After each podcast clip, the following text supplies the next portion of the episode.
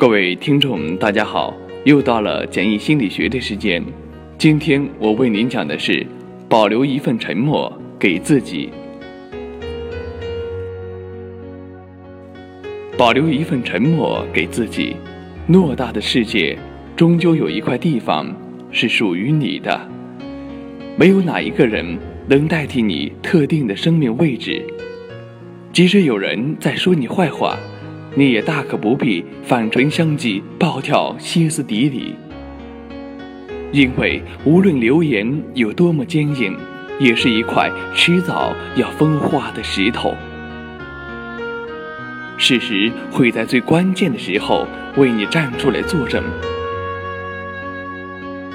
留一份沉默给自己，思想乱了需要梳理，灵魂蒙蔽了需要洗涤。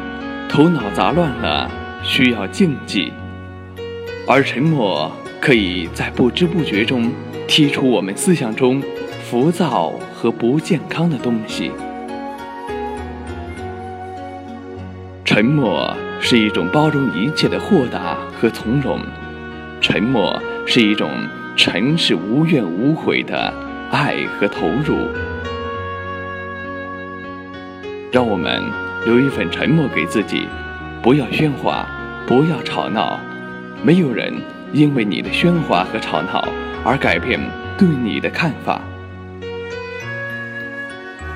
不要伤心，不要哭泣，也没有人因为你的伤心和哭泣而让你事成欣喜。